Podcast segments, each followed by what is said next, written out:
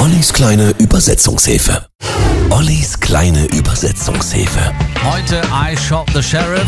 Im Original stammt der Song von Bob Marley aus 1973, bereits ein Jahr später gecovert von Eric Clapton. Erst durch ihn erreichte der Song die internationalen Topcharts.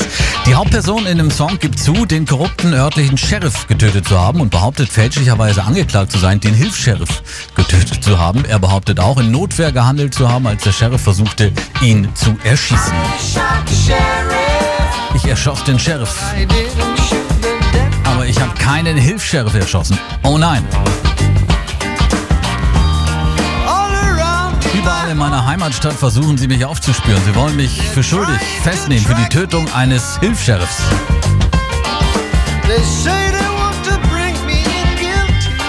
Der Titel sollte eigentlich I Shot the Police heißen, aber Bob Marley befürchtete damals Probleme mit der Regierung zu bekommen, also I Shot the Sheriff.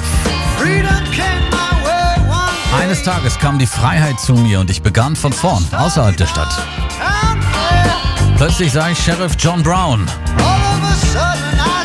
Er kam, um mich niederzuschießen. Also schoss ich, ich schoss, ich schoss ihn nieder und ich sage, wenn ich schuldig bin, werde ich dafür bezahlen. Der Sheriff steht in dem Song auch stellvertretend für einen Staat, der Andersdenkende unterdrückt und Menschen wegen ihrer Hautfarbe oder Religion verfolgt. Sheriff John Brown hat mich immer gehasst. Warum? Das weiß ich nicht. Jedes Mal, wenn ich einen Samen gepflanzt habe, sagte er, töte es, bevor es heranwächst. I shot the sheriff. Hier ist Eric Clapton in der kleinen Übersetzung. I shot the sheriff.